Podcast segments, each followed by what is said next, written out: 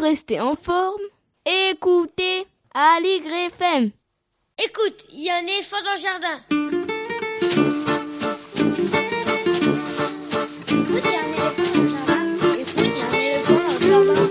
Hein Bonjour, bonjour à toutes et à tous. Véronique Soulet au micro pour l'actualité culturelle des enfants, petits et grands, en Ile-de-France. Une émission pour tous les adultes qui n'ont pas oublié qu'ils ont d'abord été des enfants. Chaque semaine, écoute, il y a un éléphant dans le jardin vous fait découvrir artistes, créateurs, initiatives, médiations qui offrent aux enfants de quoi nourrir leur imagination et leur curiosité. En tout cas, ce qui nous semble original, réussi, intéressant, avec des reportages, des chroniques, des interviews, des lectures, concoctées par les chroniqueurs de cette émission et moi-même.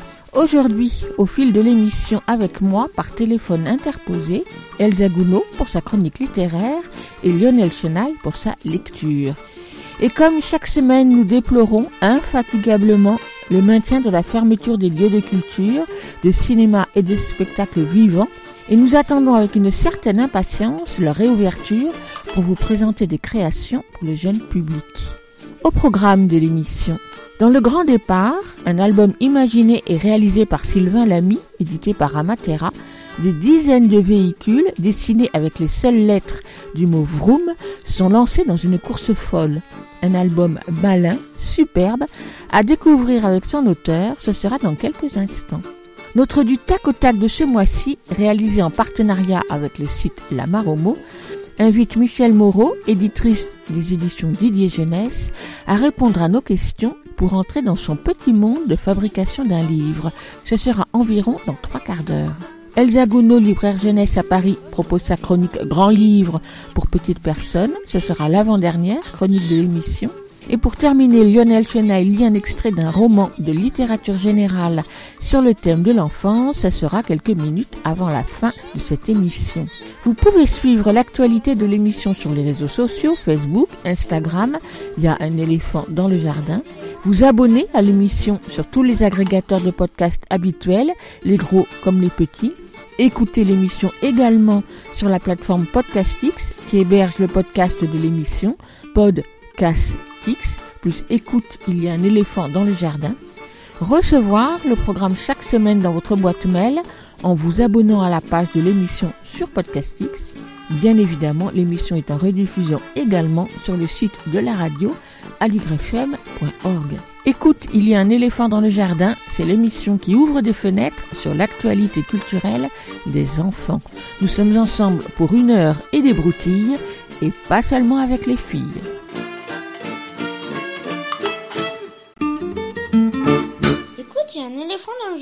Eh.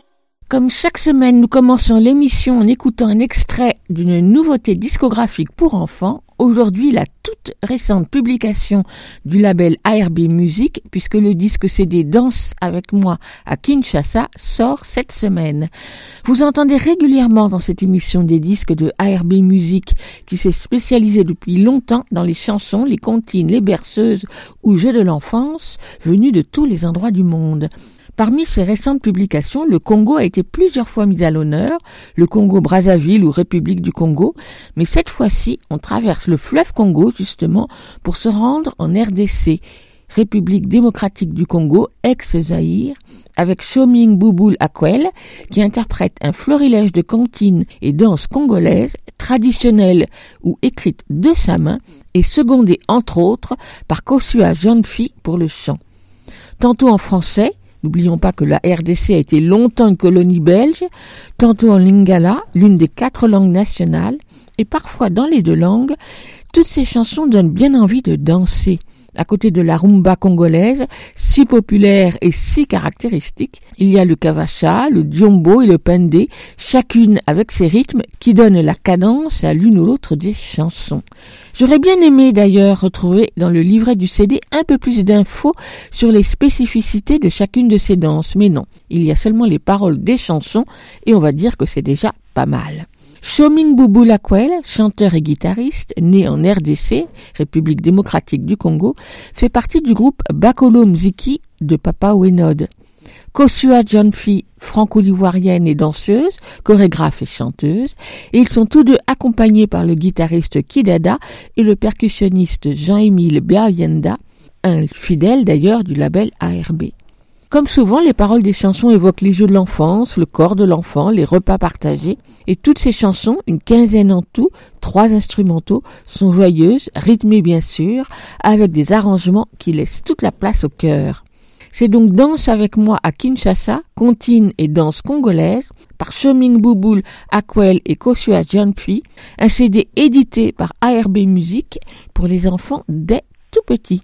Je vous propose d'écouter Simban Zuzi, une chanson en lingala sur un rythme congo dont les paroles évoquent la fête de naissance de deux enfants jumeaux.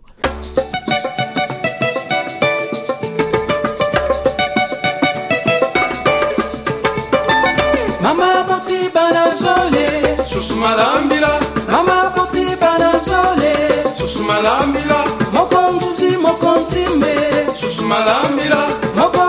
mokonzi mbe susu malambila mama aboti bana zole susu malambila mama aboti bana zole susu malambila mokonzuzi mokonzi mbe susu malambila mokonzuzi mokonzi mbe susu malambila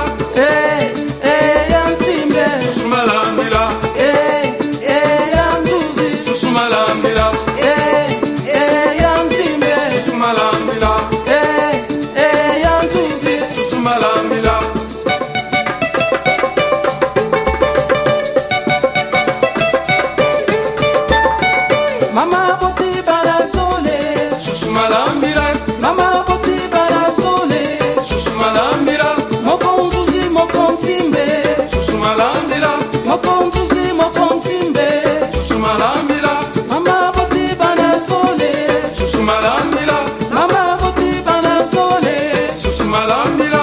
Eh, eh, yantimbe, susumalambila. Eh,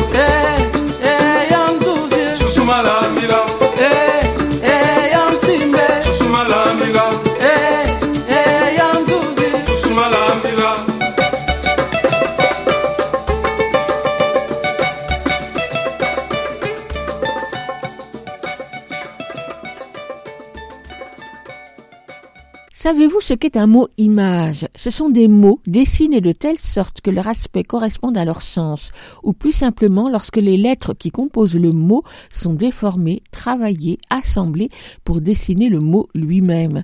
Parmi les artistes typographes qui ont réalisé des albums inventifs avec des mots images à destination des enfants, on peut citer Jean Alessandrini ou Joël Guénoun dont les livres sont malheureusement épuisés depuis longtemps.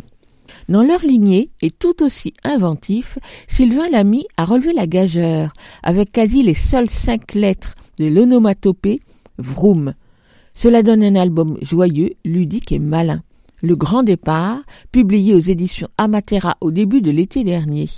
Le propos une petite voiture verte, vroom, qui se lance et fonce sur la route, double des dizaines de véhicules en tout genre, des vroom eux aussi, et toujours aussi rapide, elle file jusqu'à la dernière page et vers la chute finale en forme de clin d'œil.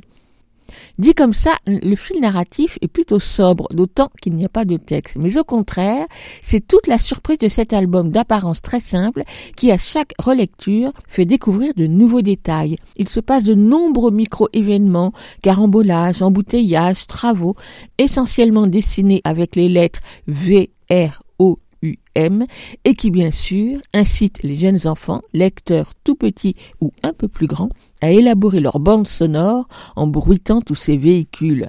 Vroom, vroom.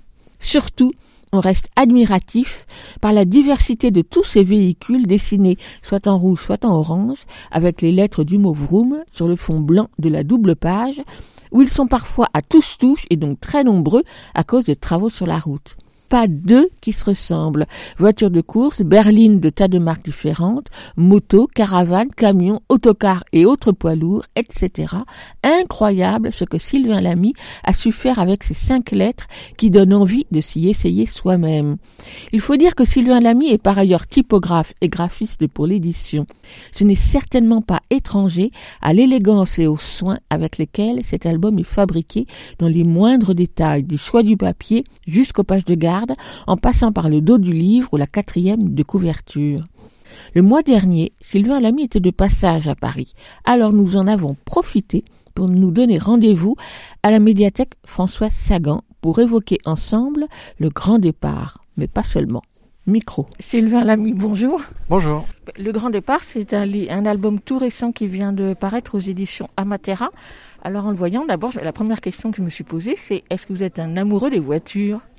Alors pas spécifiquement. Après, je reconnais aimer le- les designs et les courbes des voitures, mais je suis pas un passionné de mécanique ou de voitures euh, outre mesure.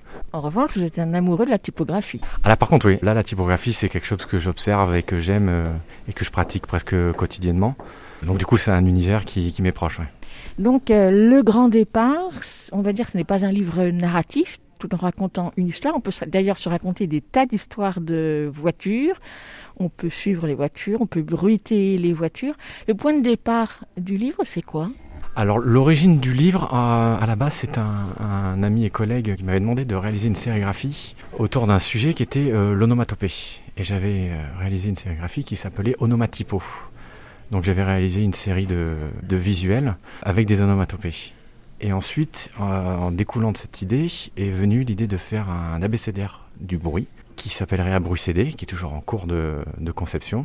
Et en arrivant sur la lettre V, que je commençais à manipuler et à travailler un petit peu, je me suis totalement laissé happer par les vrooms et par ce bruit-là. Et du coup, je me suis enfoncé dans le travail autour de vroom et une idée de livre s'en est dégagée. Par quoi vous avez commencé? Alors, le grand départ, au début, ce que j'ai fait, c'est que de manière assez euh, obsessionnelle et monomaniaque, j'ai dessiné énormément de voitures et voir toutes les, euh, les possibilités qui étaient euh, envisageables autour de, de ces cinq lettres. Vroom, comment on pouvait étirer, grossir, graisser, agrandir, compresser toutes ces lettres tout en essayant de faire ressembler cet ensemble à, à une voiture. Donc essayer de créer plein de sortes de mots-images euh, pendant des, des- des heures et des heures. Je n'ai pas compté le nombre de voitures, véhicules en tout genre qu'on retrouve dans le Grand Départ, mais vous en avez fait combien pour en garder combien à peu près? Je pense que j'en ai fait autour de 150. Dans le grand départ, je crois qu'il y en a 60, je sais plus, je les ai pas comptés. Mais il me semble qu'il y en a euh, 70 ou 90, quelque chose comme ça. Mais il y a, il y a beaucoup de voitures, euh, beaucoup de vrooms qui n'ont pas passé le contrôle technique. Alors j'aimerais que vous présentiez l'album à votre façon. J'ai toujours été euh, très intéressé par, euh, par les mots images en fait. Je pense que l'origine de, de cet album, elle vient aussi d'inspiration comme euh, Andriska, qui avait fait un, un bruit hyper intéressant autour du, euh, autour, un livre pardon hyper intéressant autour du bruit, qui est publié chez euh, chez Coragne Édition, il me semble. Et ensuite euh, Jean Alessandrini, qui est typographe et aussi illustrateur et qui avait fait des livres euh, autour de la typographie, en faisant des mots images en volume. Et j'avais été un peu soufflé par ce travail de Jean Alessandrini. Et donc j'ai gardé ça dans un coin de ma tête et le jour où j'ai commencé à travailler les onomatopées, ces influences sont- ressorties tout de suite. Et étant enfant aussi, j'étais quand même fasciné par les onomatopées en bande dessinée, et notamment, euh, notamment Franquin qui avait un, un talent euh, assez incroyable pour dessiner des, euh, des bruits et des mots images qui étaient euh, énormément évocateurs. Et aussi toujours ces petites signatures en bas de page à Franquin où il y ajoutait toujours une petite image. Et étant enfant, j'étais toujours passionné et, fasciné, et, euh, et fasciné par ces signatures en bas de page. Voilà un peu un ensemble de choses qui font que le grand départ se nourrit un peu de, un peu de tout ça.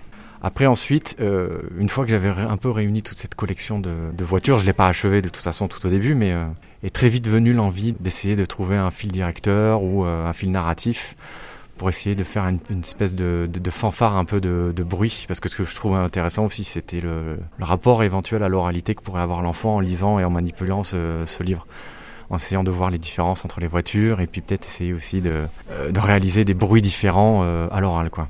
Et donc j'ai essayé de trouver un petit fil narratif pour essayer de faire une petite course euh, un peu folle euh, qui s'est finie dans le noir. Alors quelles sont les contraintes que vous êtes fixées au fur et à mesure? Par exemple, euh, pour l'utilisation des lettres, le nombre de lettres à utiliser pour le même, le même engin, le même véhicule? Alors en fait les contraintes pour réaliser les, les véhicules c'était assez simple, c'est que en fait je partais d'une silhouette de voiture que j'imaginais, donc ça fait une forme globale de voiture et après la contrainte c'était d'essayer d'y faire rentrer toutes les lettres euh, du mot vroom. Des fois ça m'engageait à répéter plusieurs fois le, le O ou plusieurs fois le U et des fois à totalement tordre ou distordre certaines lettres pour essayer de rentrer dans ces, euh, dans ces silhouettes que j'avais créées à l'origine. Alors on retrouve des tas de véhicules différents, ça va de la mobilette à la, berline, au camion, je ne saurais pas tous les citer. Est-ce qu'il y en a auxquels vous avez pensé, des véhicules, et que vous n'avez pas réussi à faire? Alors il y en a certains, ouais, euh, il y a certains véhicules que j'aurais voulu réaliser, mais qui en fait euh, ne fonctionnaient pas dans la lecture de classique de gauche à droite.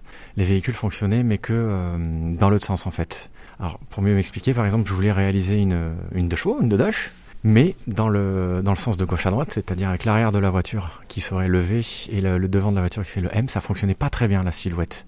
Du coup, j'ai dû me séparer de quelques voitures un peu emblématiques que je ne pouvais pas réaliser, euh, comme la, euh, la DeLorean aussi de, de, Retour vers le futur. Je les ai faites, mais elles sont dans l'autre sens.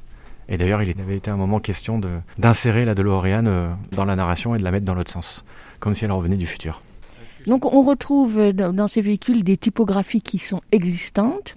Est-ce qu'on peut reconnaître le, le Arial, le Boldoni, etc. Ou est-ce que c'est toutes des créations? Non, il y a, c'est toute des créations. Je me suis référencé à aucune typographie euh, pour réaliser les, euh, les caractères, les lettres, parce que c'était du dessin pur là de, de lettres, donc une invention euh, totale pour essayer de se calquer sur les silhouettes ou les, les formes que je voulais donner aux, aux mots images et aux voitures. Donc dans cet album, Le Grand Départ, il y a un personnage principal qui s'appelle Vroom, comme tous les autres personnages d'ailleurs, mais qui a la particularité d'être vert.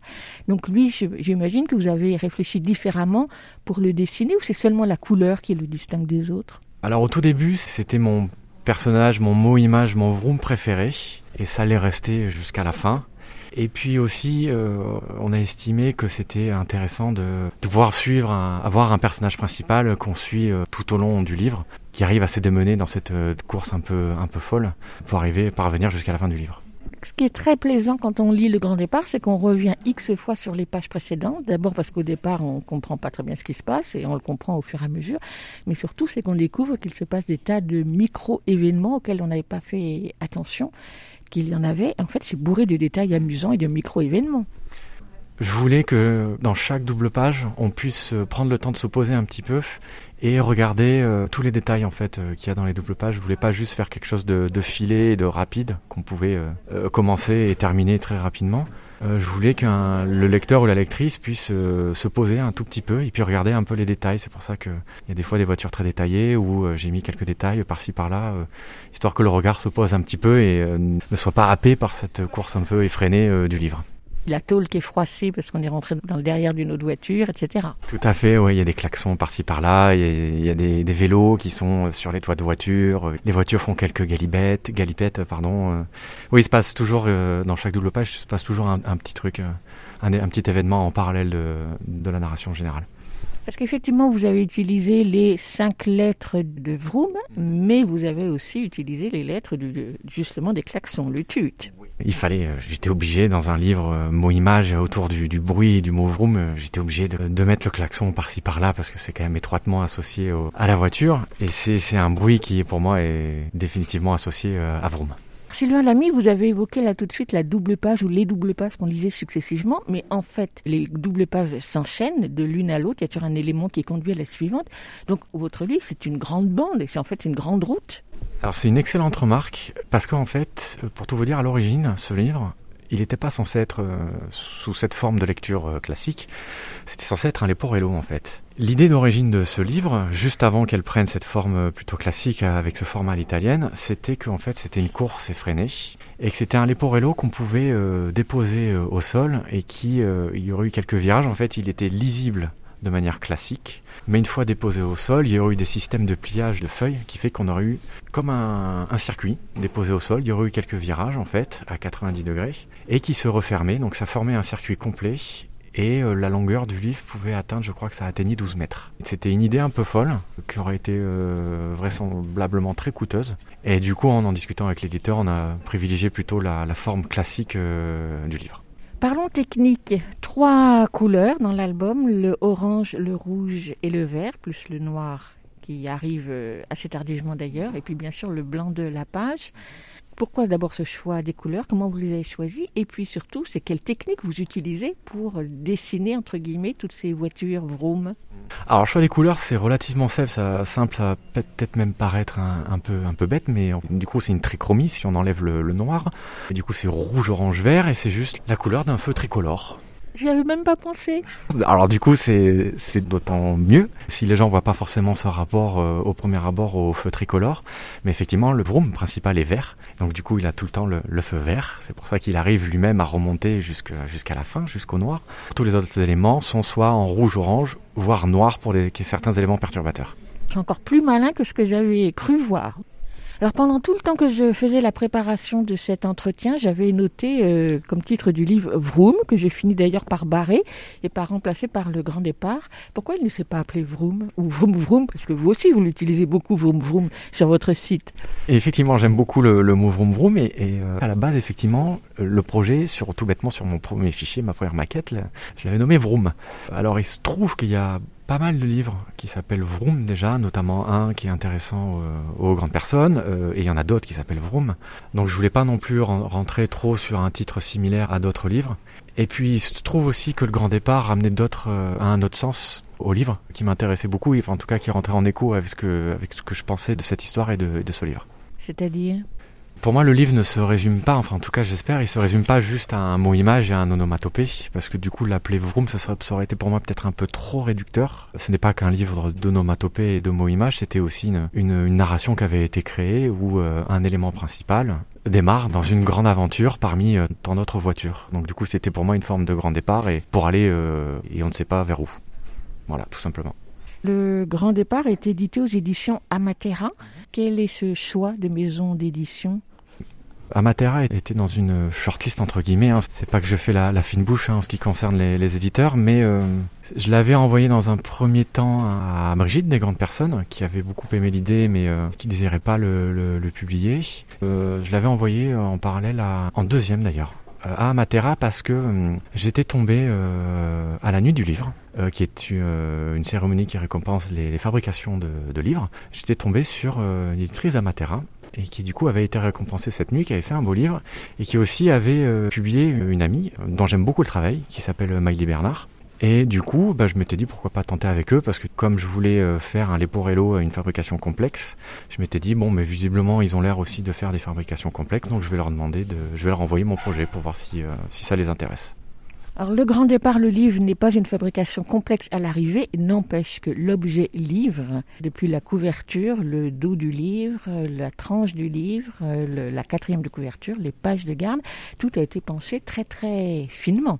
C'est gentil, merci beaucoup. Oui, oui, mais comme je, par ailleurs, euh, au-delà de, de, mon travail d'illustrateur, bah, je suis graphiste et aussi euh, fabricant entre guillemets. Bah, je, je, suis très attaché à la fabrication du, du, livre et à tous ses aspects, que ce soit l'épaisseur du carton qui est utilisé pour la couverture, euh, que ce soit le, le, papier, la reliure. Enfin, il y a tout qui m'intéresse en fait, les formats. J'essaye de rien laisser au hasard. Donc la couverture est en papier, en carton mat, donc très agréable au toucher, avec un très léger embossage. Oui, c'est ça. C'est une couverture cartonnée offset, donc avec un papier blanc euh, naturel.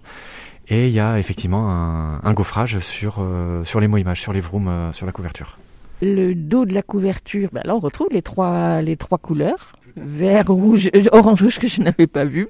Le dos de la couverture, c'est le feu tricolore en fait. C'est effectivement là où tout commence en fait.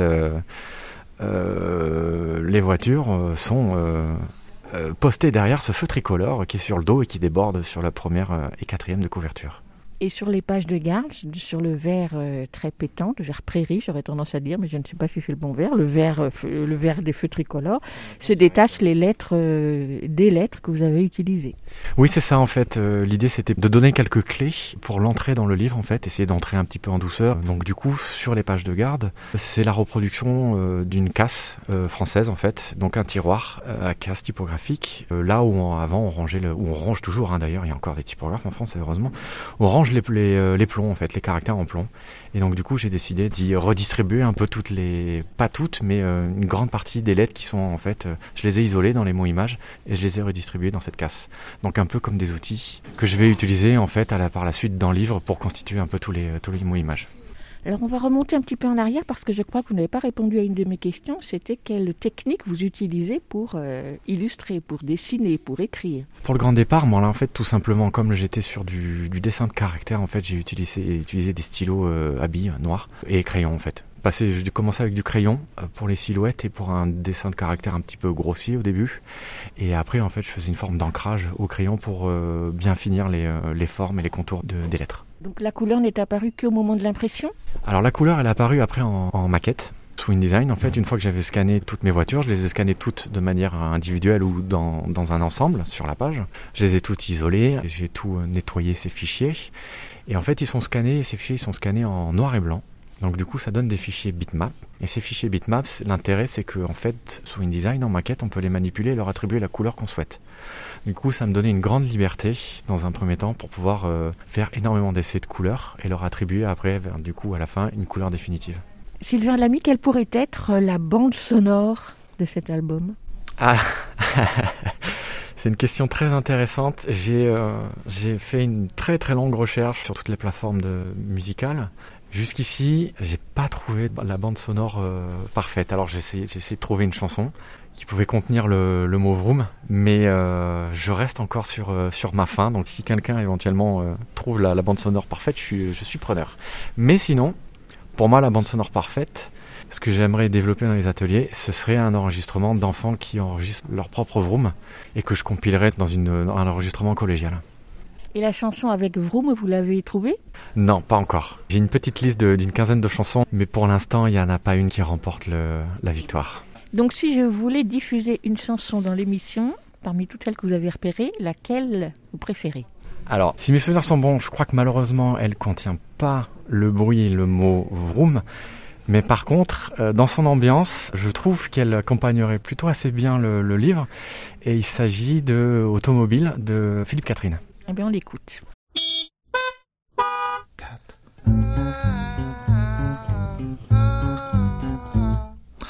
Une automobile, encore une autre automobile. Une automobile, toujours une autre automobile.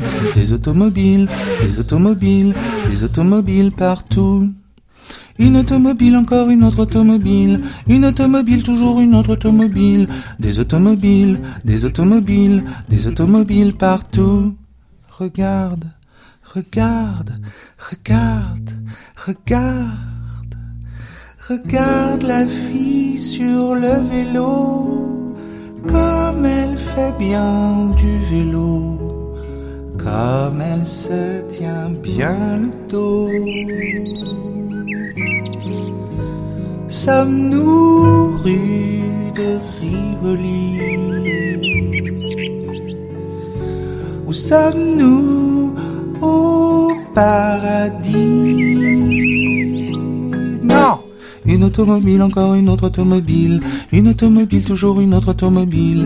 Des automobiles, des automobiles, des automobiles partout. Une automobile, encore une autre automobile. Une automobile, toujours une autre automobile. Des automobiles, des automobiles, des automobiles partout. Regarde. Quoi? Regarde. Regarde. Là Regarde. Quoi Regarde la fille au vélo. Elle s'approche de notre auto. Comme elle se tient bien le dos. Elle me demande où on peut louer une autolib dans le quartier. Non Une automobile, encore une autre automobile. Une automobile, toujours une autre automobile. Des automobiles, des automobiles, des automobiles partout. Une automobile, encore une autre automobile. Une automobile, toujours une autre automobile. Des automobiles, des automobiles, des automobiles partout. Partout, partout, partout. Vous écoutez Aligre FM sur 93.1. Vous l'écoutez à l'IGRAFM 80 L'automobile de et par Philippe Catherine, l'une des chansons sélectionnées par Sylvain Lamy qui pourrait constituer la bande sonore de son album Le Grand Départ, paru au début de l'été dernier aux éditions Amatera.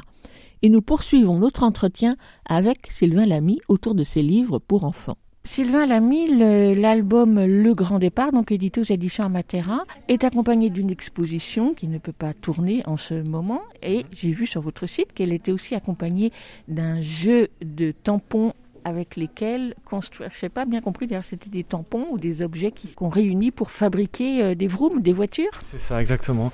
J'aime beaucoup quand les expositions elles sont interactives et que du coup les, euh, les gens qui visitent cette exposition peuvent aussi y contribuer.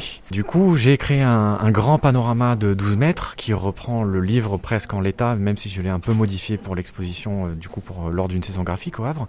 Mais c'est accompagné en fait d'une série de tampons en fait que j'ai appelé euh, autotamponneuse.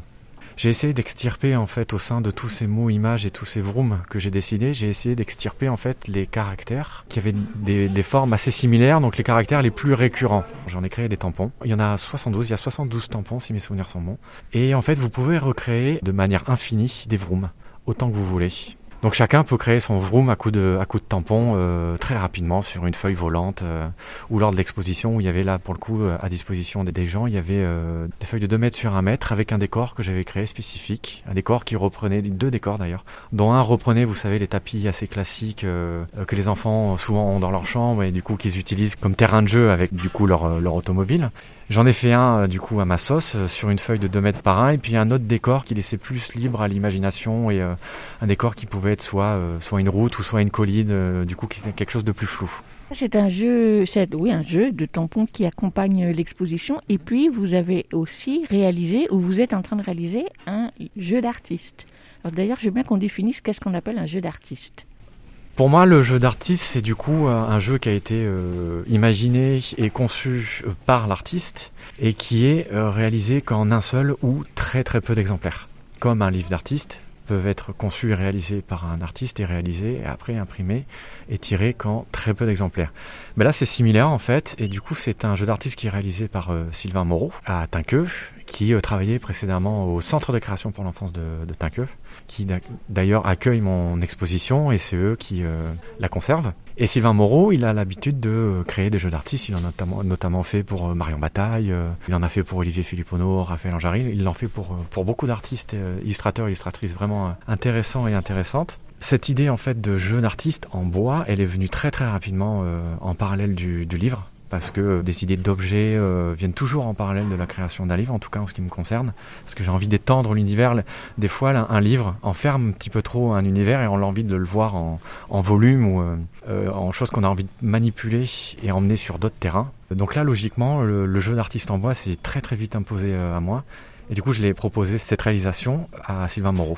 Ce jeu s'appelle La Casse. Donc encore une fois, il y a une sorte de jeu de mots. Hein, euh, parce que ça fait référence du coup à la casse typographique et aux casses de voiture, comme un peu en fait le, jeu de tampon, ça s'appelait auto- auto-tamponneuse. Donc voilà, on fait référence à d'autres choses plus, festives. Et donc là, c'est un peu le même système en fait, c'est que du coup j'ai aussi extirpé certains caractères qui du coup seront réalisés en bois, en volume, peint.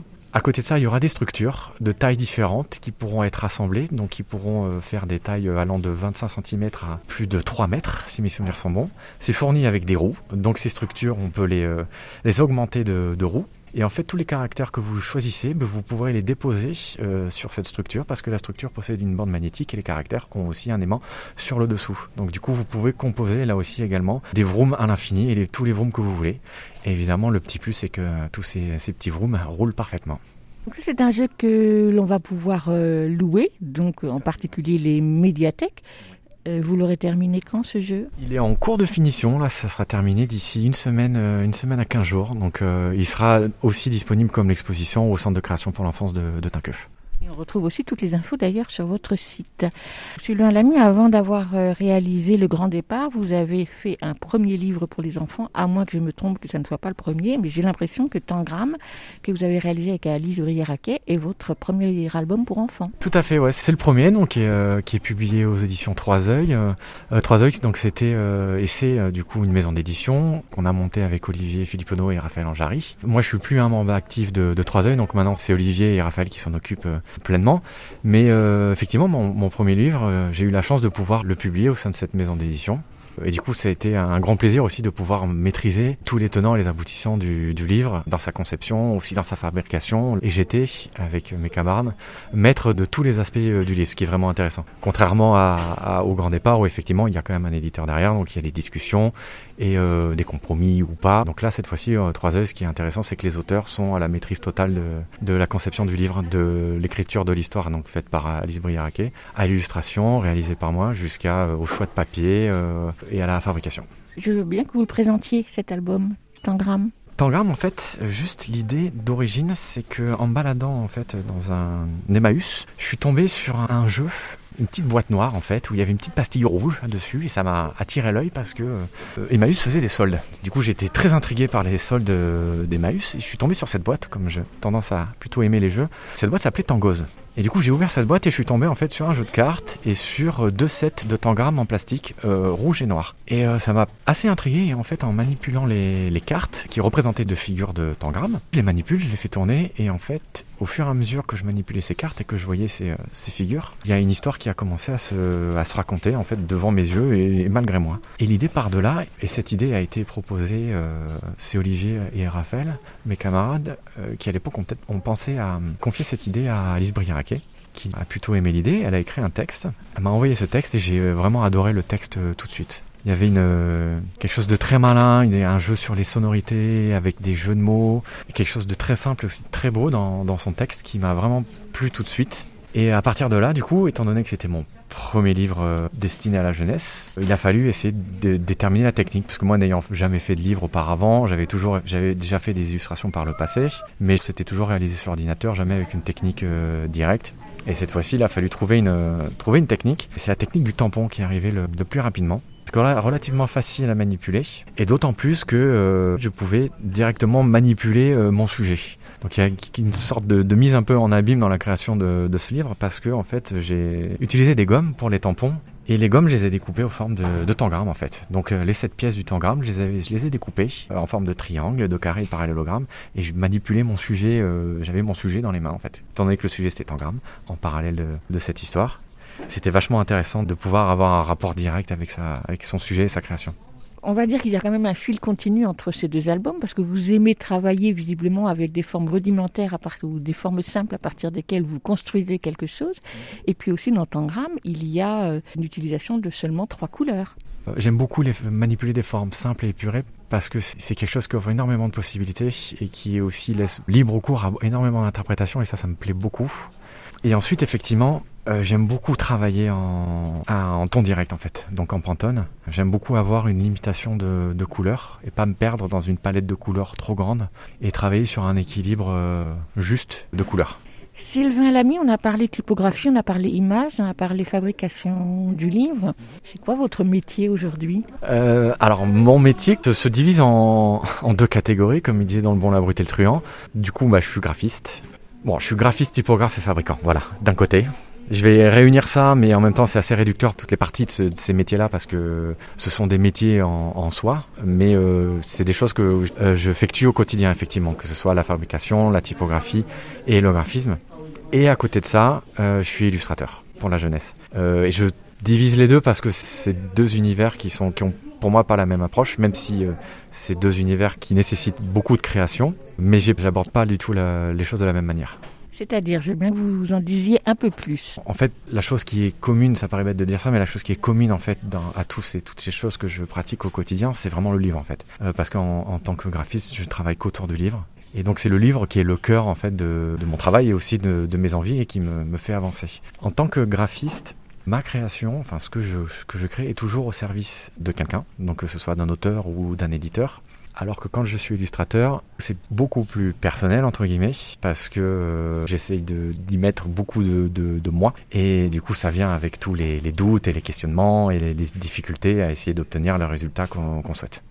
Une question que j'aime bien poser aux illustrateurs quand vous travaillez, quand vous réalisez un livre pour les enfants, est-ce que justement vous avez des lecteurs des lectrices en tête possible Alors quand je réalise un livre, je pense absolument pas euh, aux lecteurs en fait parce que les lecteurs sont multiples dans leur pratique de la lecture, euh, aussi dans leur âge. J'aurais assez de mal à essayer de segmenter et d'encadrer tout ça Du coup, je me laisse un petit peu aller euh, à mes désirs et mes envies. Et après, euh, essaye de, d'encadrer un tout petit peu tout ça pour que ce soit destiné à un public large, mais quand même destiné à la jeunesse.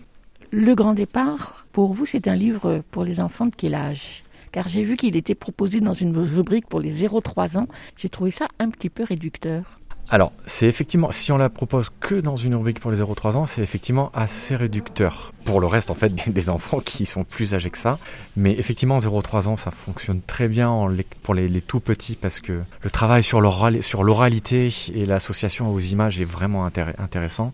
Mais effectivement, ne pas l'ouvrir aux plus de 3 ans, notamment jusqu'aux 4, 5, 6 ans, voire plus, c'est perdre aussi tout- toute une partie des enfants qui euh, découvrent l'écriture, qui découvrent les formes des lettres, qui associe ça aussi à la lecture. Donc euh, c'est un, un stade hyper important et je pense que ce livre-là peut aussi correspondre à, à tous ces enfants-là. Quoi. Sylvain Lamy, on va faire un petit pas de côté. Je vais vous demander quel est le livre de votre enfance qui vous a marqué et qui vous a peut-être conduit à créer pour les enfants aujourd'hui. Alors c'est une excellente question, il faut que j'y réfléchisse. Euh, je me demande si c'est pas... Non, j'ai du mal à... ah, c'est une question... Alors c'est très perturbant comme question parce que je lisais pas énormément en fait quand j'étais enfant. Et le rapport à la lecture et le plaisir de lecture est arrivé plus tard avec la, avec la bande dessinée. Je me souviens euh, évidemment de manière assez classique de, de Max et les Maxi Monstres. Je me souviens aussi d'un livre de d'Enzo Mari qui m'a énormément marqué. Et je me souviens aussi, c'est des, des livres que j'ai retrouvés d'ailleurs notamment il y a quelques mois chez moi. Je me souviens plus comment ça s'appelle, j'ai des trous, je suis vraiment très mauvais. euh. Alors je fais ce truc d'aujourd'hui très contemporain de prendre mon téléphone pour chercher parce que je, il est hors de question que je ne trouve pas. Mais des livres qui sont euh, publiés à la, ville brûle que et que j'avais lu étant enfant, euh, qui sont publiés à la ville brûle aujourd'hui, qui ont été, il me semble, réédités. Et c'était des livres de, je suis désolé hein, pour la pour ma mémoire. Agnès Rosenstiel peut-être? Exactement. Ça, ça m'a marqué étant enfant. Le trait, en fait. Euh, le noir et le blanc, ça m'avait beaucoup marqué. Ouais, j'ai vraiment, en souvenir, j'ai vraiment que ces, que ces trois livres-là. Merci Sylvain Lamy. Merci beaucoup. Le grand départ de Sylvain Lamy est donc publié aux éditions Amatera.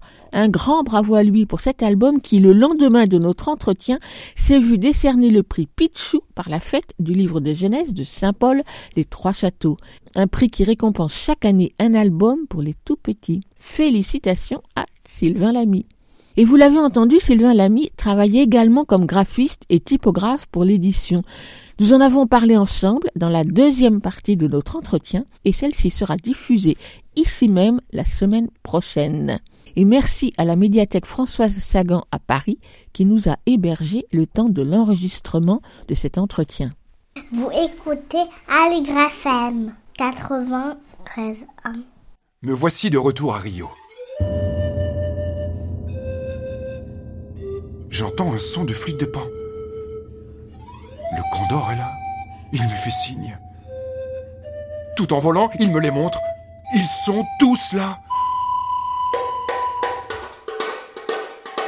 Même le serpent et ses nœuds. Et le dauphin rose, il nage près des autres. Le carnaval de Rio est interdit aux animaux On va bien voir. Ils arrivent à plumes, à nageoires, à fourrures. Des nandus qui s'arrêtent une seconde. Des tatous tatoués qui dansent de tout. Et voici les chevaux, crinières dans la lumière. Les perroquets, eux, dansent mal. Ils n'ont pas répété, mais comme ils s'amusent. Une grenouille aux yeux rouges, amoureuse, nous présente son fiancé. Et tous ceux de la volière. La vie est une danse aujourd'hui. C'est parti pour la samba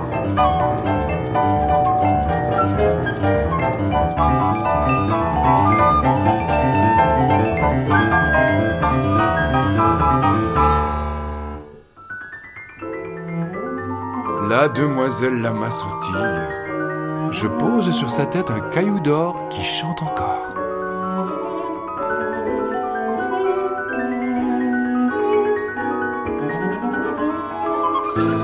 Des écoles de samba arrivent. Des enfants aussi. Ils viennent faire la fête jusqu'à ce que la nuit oublie d'être nuit. Les bras et les pattes se lèvent ensemble. Les sourires et les cœurs. Allez Venez avec nous. Que ce soit beau comme un final. Le carnaval des animaux sud-americanos.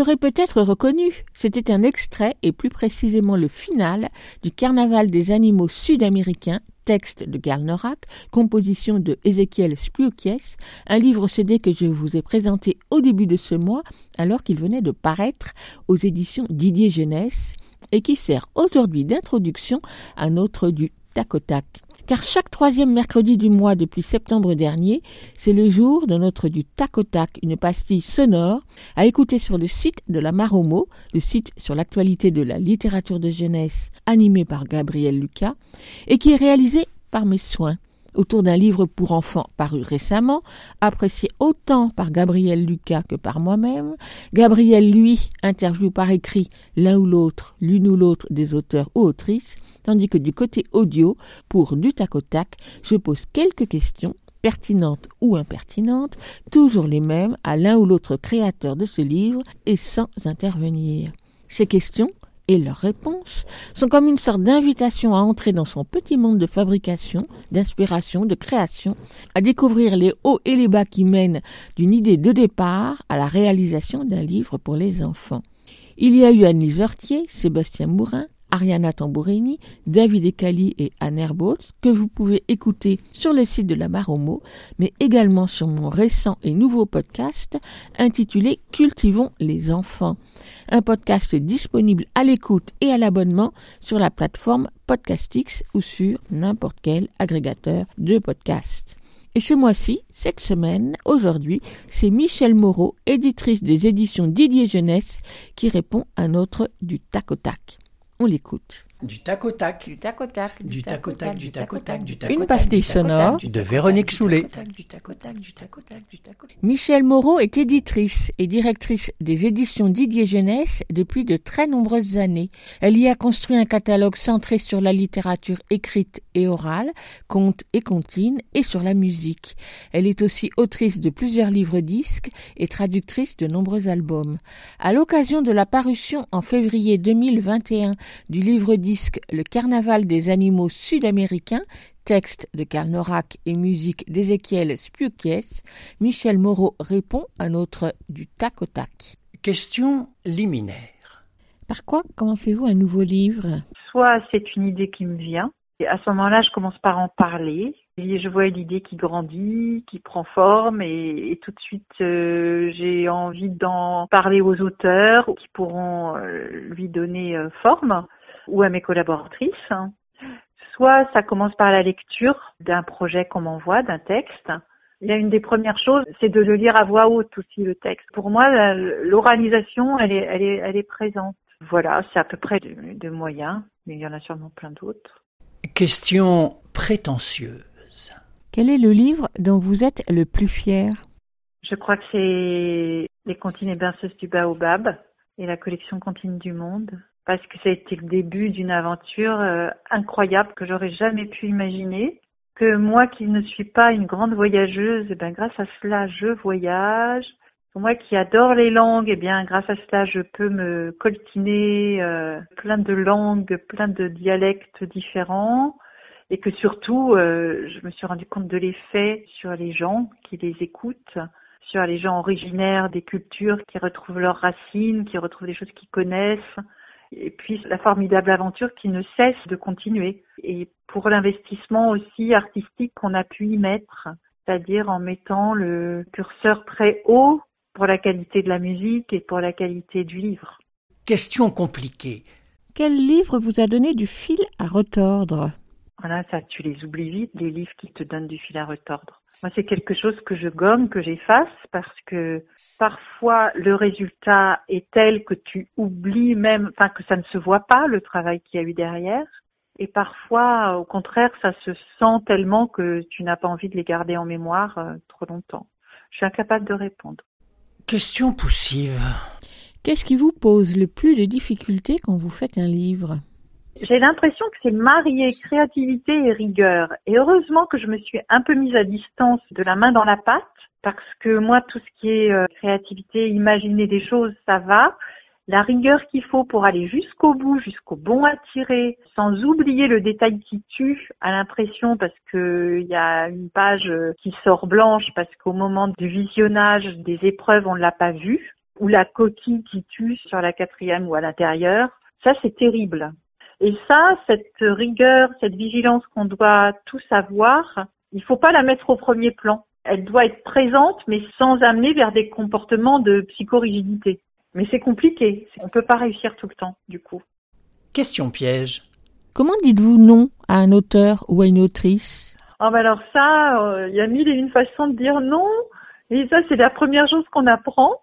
Ça peut être tout simplement en parlant de soi et de, de ce qu'on ressent, euh, du subjectif, euh, qui n'engage que soi, mais je ne vais pas publier quelque chose euh, que je n'aime pas. Ça, l'auteur peut l'entendre. Dire je n'aime pas, ça ne suffit pas. Mais parfois, ça peut suffire. Après, dès qu'on argumente, c'est trop long, c'est pas pour la bonne tranche d'âge, etc. Tous ces arguments peuvent être contrés. Mais il y a parfois des argumentations aussi qui tiennent la route. Donc ça, ça dépend des projets, mais mes éditrices savent vraiment très très bien le faire. Question artistique. Quelle qualité attendez-vous des créateurs et créatrices pour travailler avec eux? Bah, Qu'il ait du talent, qu'il y ait une espèce de flamme intérieure qui gouverne. C'est-à-dire qu'après, à partir d'une matière euh, brute comme ça de, de création, qu'on puisse orienter, euh, qu'on puisse faire ensemble. Ça, c'est quand même très très agréable d'avoir le sentiment de faire ensemble parce que même si le projet il est complètement abouti, euh, imaginons le projet d'un auteur-illustrateur qui arrive sur le bureau complètement abouti, il y a toujours un moment euh, où il faut faire ensemble et être dans l'écoute de l'autre, pas forcément faire plaisir à l'autre. Hein. Je suis pas là-dedans, faire plaisir aux auteurs, c'est pas mon objectif dans la vie. C'est arriver à l'objet euh, le plus nourrissant pour les enfants. Enfin, je pense aux enfants et à notre public au fond, le plus réussi possible. Et puis qu'il y ait du succès. Moi, en tant que chef d'entreprise, ça aussi, je dois y penser.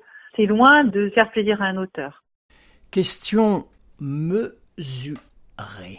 Qu'est-ce qui est le plus important pour vous? La qualité de l'objet livre ou que le prix de vente ne soit pas trop élevé?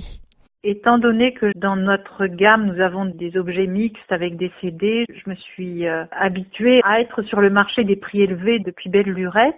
Donc ça ne me fait pas peur de proposer un juste prix. Vouloir à tout prix être sur un prix bas, euh, c'est vraiment très vite un piège parce que on est obligé de déployer des efforts euh, commerciaux, marketing euh, qui sont énormes, d'aller imprimer en Asie, etc. Et ça, on voit bien à quel point c'est pervers aujourd'hui. Moi, je préfère faire du beau qui se vend plus cher. Question mélancolique. Quel souvenir gardez-vous de votre premier livre pour les enfants? Le premier livre, c'était Les petits lascars souvenir que j'en garde, c'est d'abord un souvenir de lectrice finalement, ce qui me revient, c'est de l'avoir lu et relu, mais des centaines de fois à ma fille aînée. C'est tombé juste à, l'âge qui lui correspondait. Donc euh, j'avais travaillé dessus aussi. Le souvenir que j'ai, c'est que dès ce premier album, j'avais eu envie de retravailler le texte avec les auteurs. Ça, ça a toujours été présent chez moi, ce goût pour aller vers euh, le texte qui sonne et qui résonne après quand on le lit à voix haute. Ça va te plaire. Après, une des choses qui m'a marqué aussi sur ce livre, c'est le choix de l'illustrateur. Là, c'était une illustratrice, Joëlle Boucher. J'avais aucun réseau et c'est quelqu'un qui m'a montré son travail. J'ai beaucoup aimé la rondeur de ses personnages et l'aventure que c'est de voir prendre forme euh, une histoire sous les pinceaux de quelqu'un qu'on a choisi pour le faire. C'est mystérieux, magique et les premières fois comme ça, il y a des émotions qu'on garde. Et je pense que ces émotions-là, les auteurs qui publient pour la première fois, ils les ont aussi. Il y a une métamorphose de ce qu'on a pu imaginer au travers de ce qui vient s'inscrire sur la page, quoi. C'est beau ce moment où ça prend forme. Question sentimentale Y a-t-il un auteur ou un créateur, ou une autrice ou une créatrice, que vous regrettez d'avoir laissé filer? Ah oui, Mourleva, parce qu'on était encore rue de la Sorbonne. Il nous avait envoyé des textes de nouvelles hein, qui ne pouvaient pas se prêter à l'illustration, donc ça ne pouvait pas devenir des albums, et puis ça n'était pas vraiment des romans. Et là, quel dommage Il y en a sûrement plein d'autres. J'ai eu énormément de remords. J'ai vécu euh, les choses très très douloureusement parfois. Quand un auteur partait, euh, c'était des deuils à faire. Aujourd'hui, c'est devenu tellement monnaie courante qu'un auteur soit présent dans plusieurs maisons que je m'y suis habituée. Mais j'ai un sentiment très possessif et exclusif avec les, les auteurs, euh, les romanciers ou les artistes de livres-disques. Question étonnée. Une déconvenue ou au contraire une heureuse surprise à propos de l'un ou plusieurs de vos livres traduits à l'étranger? Alors là, la dernière euh, heureuse surprise, c'est la petite boîte d'Éric Battu qui fait un tabac en Corée. Ça, c'est très agréable d'avoir des retours comme ça. Mais la belle surprise, ça a été un livre, euh, un roman de Pascal Ruther qui s'appelle Barracuda Forever et que j'ai décidé de proposer à la Maison Lattès en simultané avec notre propre édition exactement le même texte mais sous une couverture différente et proposé aussi à l'étranger. Et la, la, personne chargée de vendre des droits chez la Thèse a fait merveille. Elle a réussi des ventes dans une trentaine de pays avec d'énormes contrats. Donc ça, c'est grisant quand on touche un petit peu à ça. Question concrète. Quels sont les trois objets qui définissent votre lieu de travail? Alors, il me faut absolument une fenêtre. J'ai besoin de griffonner, donc euh, du papier et un stylo. Et puis évidemment euh, l'inévitable écran, euh, le téléphone.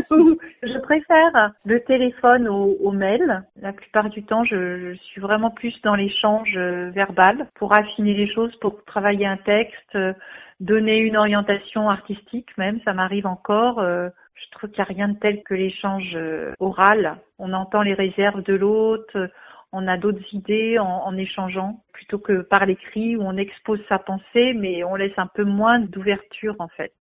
Question nostalgique. Quel est le livre que vous relisiez sans cesse quand vous étiez enfant?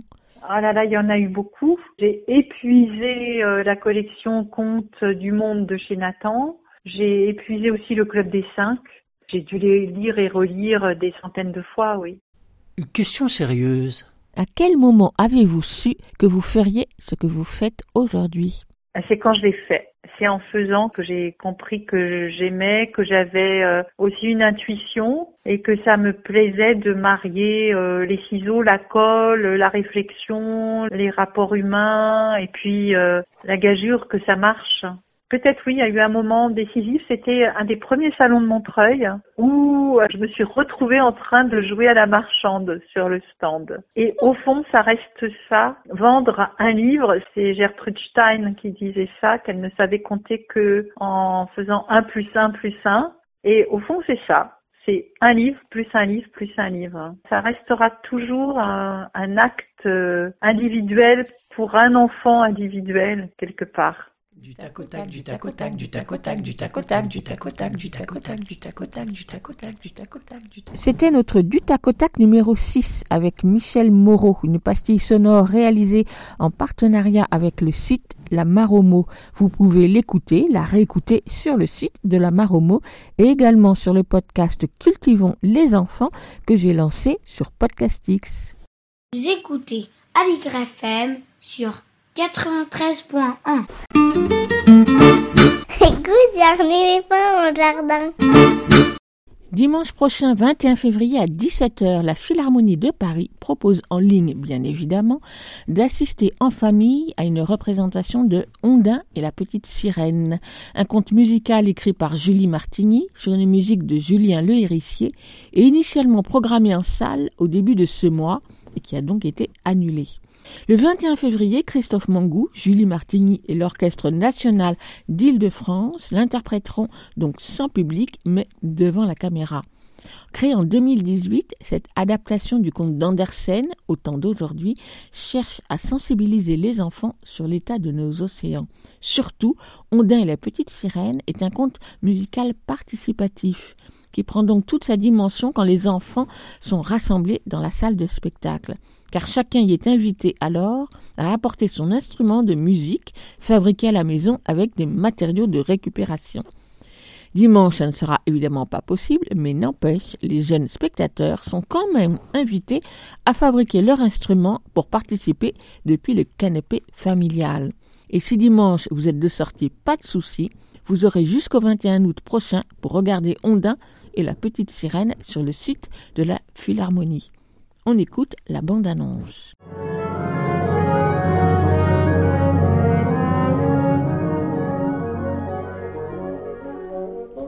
Un poisson orange avec une petite bouille de clown nage en se dandinant comme un canard. Ondin s'amuse de ce drôle de petit animal. Te fait rire? Te moques, c'est ça?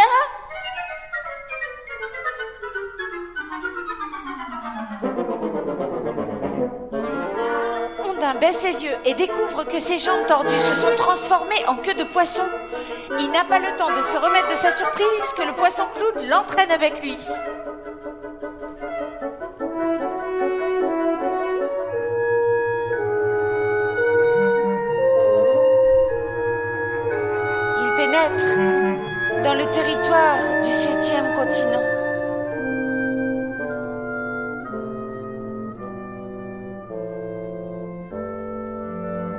Impressionné par ce paysage dévasté.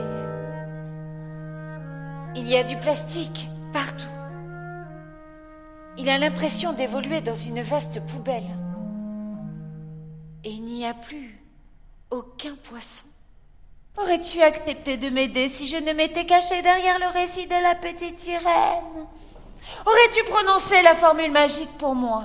Oh, vois comme tu as succombé à sa charmante et désolante histoire, mais que vous êtes sots, vous, les hommes Grâce à vous et aux déchets que vos inconscients sèment à tout vent, j'ai bâti le septième continent, un empire de plastique.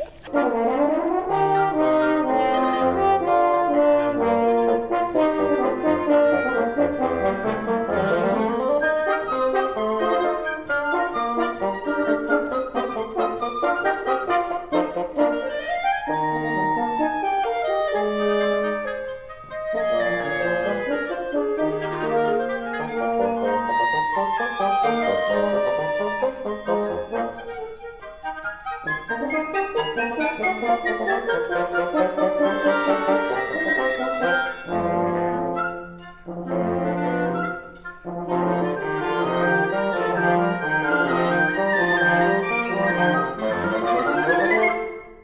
Elsa Gounod est libraire spécialisée jeunesse à Paris et chaque semaine, elle farfouille dans les rayons nouveautés de sa librairie pour nous proposer un livre pour enfants, un album, un roman ou une BD, c'est selon, dans sa chronique Grand livre pour petites personnes. On l'écoute. Grand livre pour petites personnes par Elsa Gounod, libraire à Paris. Bonjour, aujourd'hui je vais vous parler de l'album La Maison Ski de Charlotte Lemaire, paru récemment aux éditions Biscotto. J'ai déjà dit ici tout le bien que je pense des éditions Biscotto, dont je suis avec attention les publications, notamment pour la découverte de jeunes auteurs illustrateurs dont elles éditent régulièrement des premiers livres. C'est donc grâce aux éditions Biscotto que j'ai découvert le fascinant travail de Charlotte Lemaire en 2019 avec la parution de son premier album, William, la longue vue et le tigre, une superbe aventure et rencontre entre un explorateur et un tigre sur fond de paysages de jungle saisis par les peintures foisonnantes de l'illustratrice. Depuis, en suivant son travail de peintre, mais aussi de décoratrice de théâtre, je me suis passionnée pour l'œuvre de Charlotte Lemaire, aux histoires poétiques et à l'univers graphique où les décors sont prégnants, faits de grande nature et de paysages fous. J'attendais donc avec impatience son deuxième album, qui vient de paraître cet hiver. Dans la maison ski, on suit Barnaby, jeune garçon en quête d'aventure et de découverte, qui voudrait bien voyager, mais qui est aussi très bien chez lui, dans sa maison. Bricoleur, il décide de construire des skis pour sa maison et guette alors la tombée de la neige pour partir en voyage avec son ami Robin Chenille et sa maison. Lors de leur périple, ils rencontreront tant de curieux intrigués qui les aideront à tirer la maison que de curiosités à débusquer dans cette folle nature d'une montagne en hiver. La nature et sa découverte est centrale dans le travail de Charlotte Lemaire, et particulièrement dans cet album, où elle est présentée de façon aussi belle que fantaisiste, avec des animaux anthropomorphes jalonnant l'histoire, de Robin Chenille à l'autruche randonneuse, mais avec également un homme rocher, dans l'oreille duquel Barnaby va se faufiler, pour y retrouver un petit enfant ou lutin, perdu, qui l'y chatouille. L'on peut d'ailleurs voir un parallèle entre Barnaby et sa petite maison, et Robin Chenille et son possible cocon, ou la famille d'escargots croisés au détour d'un chemin. Cette histoire s'avère tour à tour douce, tendre, délicate, poétique, réconfortante et fantaisiste. Et c'est là tout l'art de l'autrice de nous emmener dans son monde de nostalgie joyeuse, où l'on se sent particulièrement bien au creux de cet hiver bien étrange que nous vivons actuellement. Ce livre nous apparaît alors construit autour d'un oxymore dès son titre et sa couverture, et tout au long de son déroulé, ce qui en décuple les ressorts de l'intrigue. Ici, la maison, originellement repère, quel que soit alors l'orthographe de ce mot, prend mouvement pour voyager et partir et participer à l'aventure, et devenir alors refuge. Tout est construit dans l'opposition de ces deux réalités, le chez-soi et l'aventure, qui se rejoignent par l'ingéniosité de Barnaby ayant mis sa maison sur des skis pour l'emmener avec lui. L'oxymore né de cette situation même s'avère le plus doux et délicat possible, tout en faisant naître, par cette opposition elle-même, la fantaisie, voire l'humour de cette histoire d'exploration vers l'inconnu, où l'on part sans valise mais avec sa maison. L'aventure en est alors aussi excitante que réconfortante et rassurante, le chez-soi étant toujours avec nous, même en s'éloignant de plus en plus du point de départ. Viennent alors des questions fondamentales esquissées au fil de l'histoire, questions autour du voyage et des repères. Si le repère est son chez-soi, l'on ne se perd alors jamais, et si l'on a la possibilité de rentrer chez soi à tout moment, quand le voyage prend-il alors fin, et où rentrer ou s'établir, une fois la neige fondue et l'hiver fini?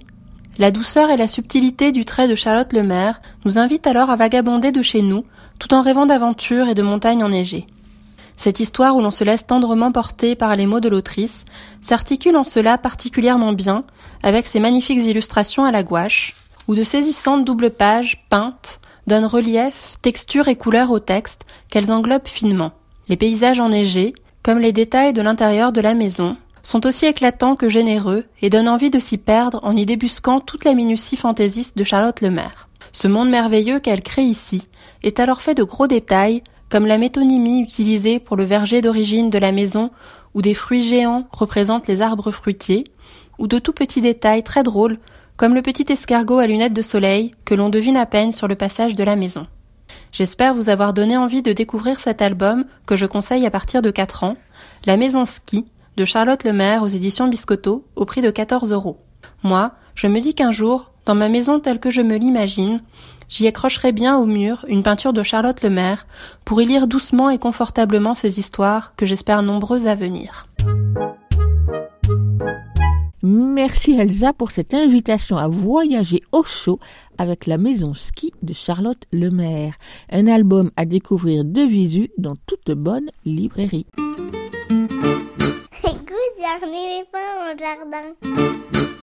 Et on termine l'émission avec euh, Lionel Chenaille pour la lecture d'un extrait de littérature générale sur le thème de l'enfance. Bonjour Lionel. Oui, bonjour. Qu'est-ce que tu as choisi aujourd'hui? Alors aujourd'hui, j'ai choisi le tout début d'un nouveau roman, un nouveau premier roman de Ludmila Charles qui s'appelle La Belle Saison. C'est l'histoire d'Elena, petite fille euh, qui vit dans une ville d'Europe centrale, à Nova Mesto, et qui va euh, passer ses étés avec euh, sa nièce, qui est la petite fille donc de sa sœur qui a 20 ans de plus qu'elle. Voilà, ça s'appelle La Belle Saison. On t'écoute.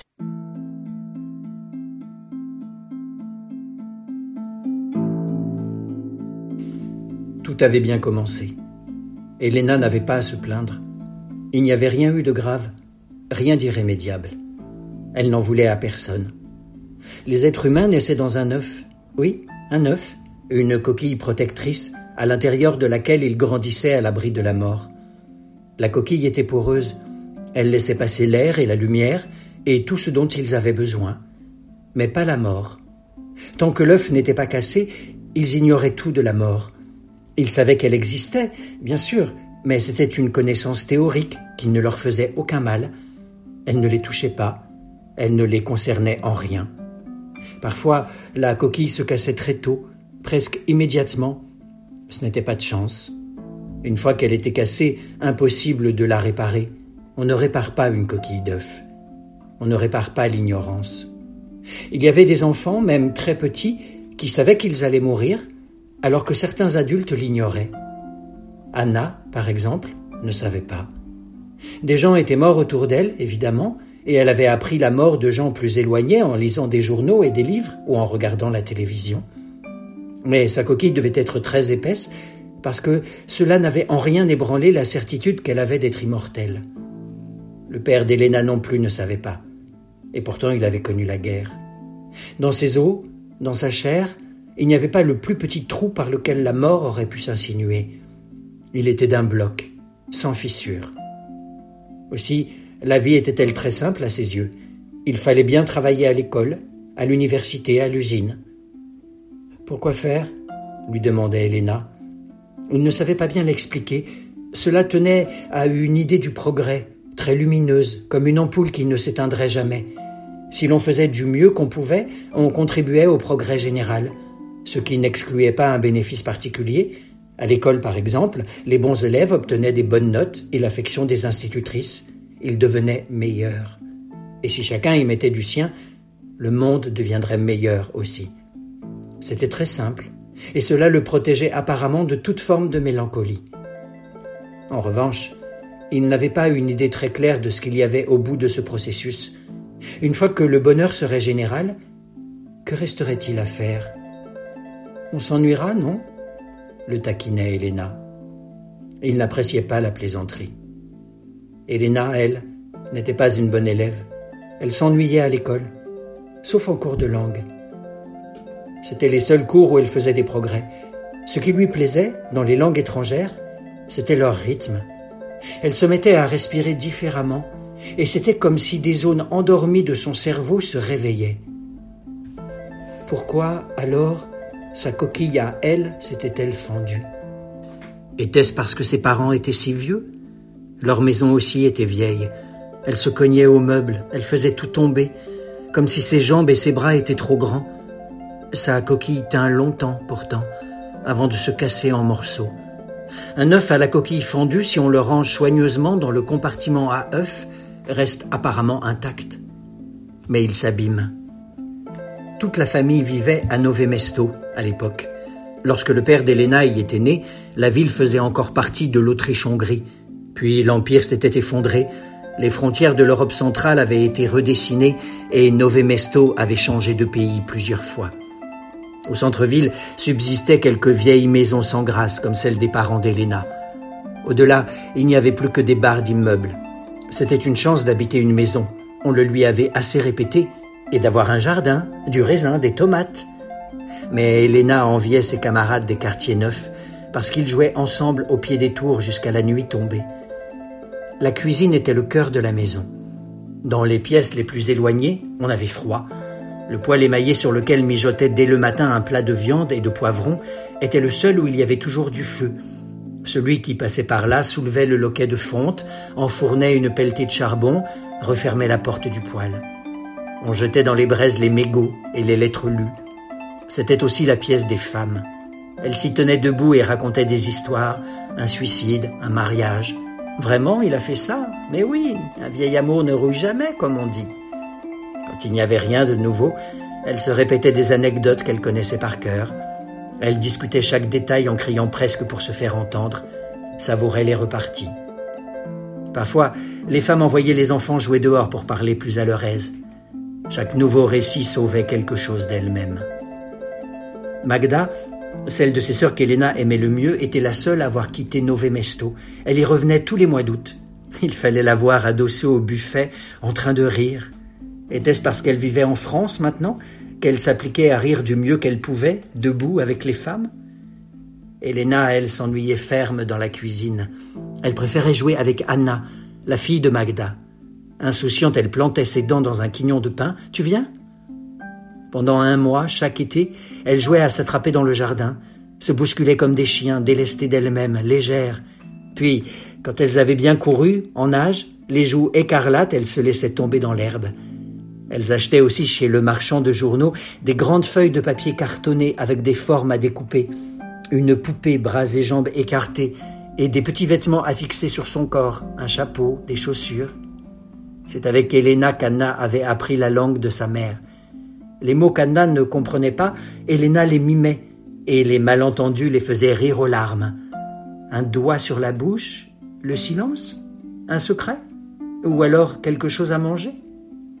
Puis, un été, Elena joua moins volontiers. Elle restait pendant des heures dans la cuisine avec les femmes, les genoux maigres entre ses bras maigres, attentive.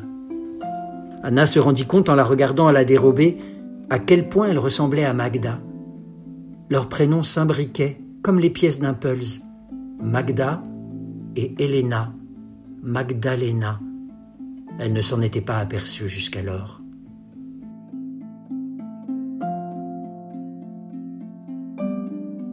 Merci Lionel. Est-ce que tu peux nous rappeler le titre de ce roman? Ça s'appelle La Belle Saison. C'est un premier roman de Ludmilla Charles qui est sorti en janvier 2021 aux éditions Notabilia.